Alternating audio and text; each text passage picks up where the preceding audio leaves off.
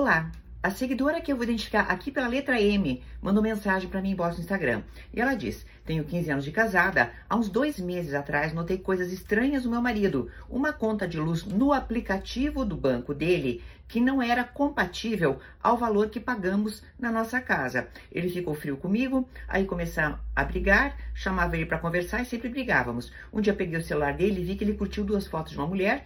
Quando questionei, ele se irritou e me chamava de vários nomes. Na hora me irritei, mandei ele embora e ele foi. Agora me sinto culpada, mas eu não aguentava mais viver de migalhas. Hoje sofro muito, mas não sei se fiz certo. Temos duas filhas, a mais nova com 10 meses. Você acha que fiz certo? Foram, fora isso, dois dias depois que separamos, a tia dele disse que ele estava tendo um caso com mulher próxima à casa dela.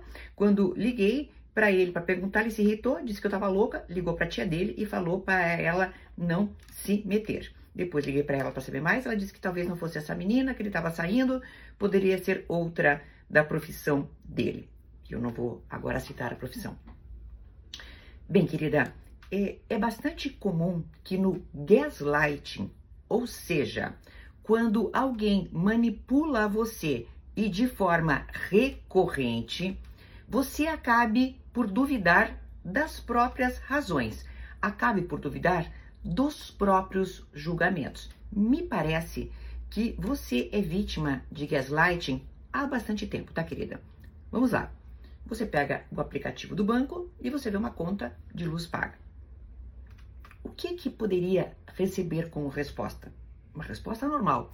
Pô, o fulaninho lá, ele, meu colega de trabalho, não estava funcionando o aplicativo dele e eu paguei. Pera aí que eu vou pegar o print. Fulano, me manda o print da tua conta. Pronto, acabou. Ah, o fulano, ah, é verdade, ele pagou para minha conta. Certo?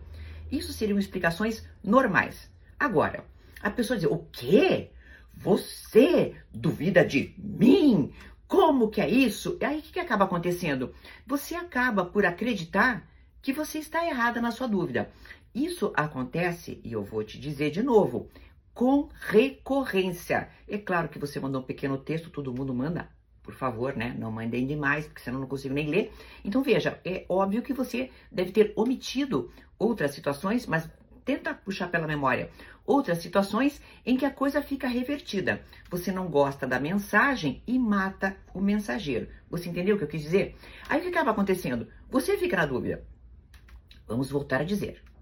Qualquer pessoa casada há 15 anos, com uma criança pequena de 10 meses e outro filho maior, qualquer uma, tem o direito de saber que conta foi paga com o aplicativo da pessoa.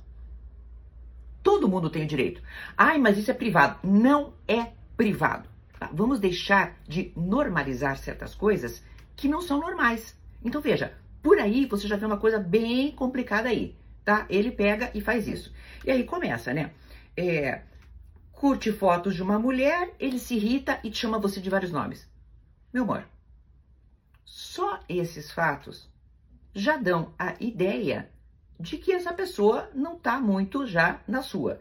Vamos lá, com um filho de 10 meses, com uma coisa dessas, ele se manda? Outra coisa, a tia dele estava querendo ajudar você, querida. Certo? A tia dele estava ajudando você. Ai, Maria, a gente não pode acreditar em todas as tias. Meu amor, a tia dele estava ajudando você. Portanto, Pegue essa palavra gaslighting que eu escrevi. É uma palavra em inglês, mas ela tem assim a explicação em português, tá? Procure e leia muito. Muito, muito, muito. E vá entendendo que a maneira de reverter isso é você dizer: peraí, aquela ocasião lá para trás eu estava certa, essa também tá. E aí você vai chegar a uma conclusão: que você se livrou de uma encrenca. Eu compreendo que uma separação depois de 15 anos com filho é, assim, uma perda enorme, é tipo uma massa falida, né? A gente tem que administrar muitas perdas, mas você está ganhando com isso, querida. Não tolere o intolerável. Até uma próxima.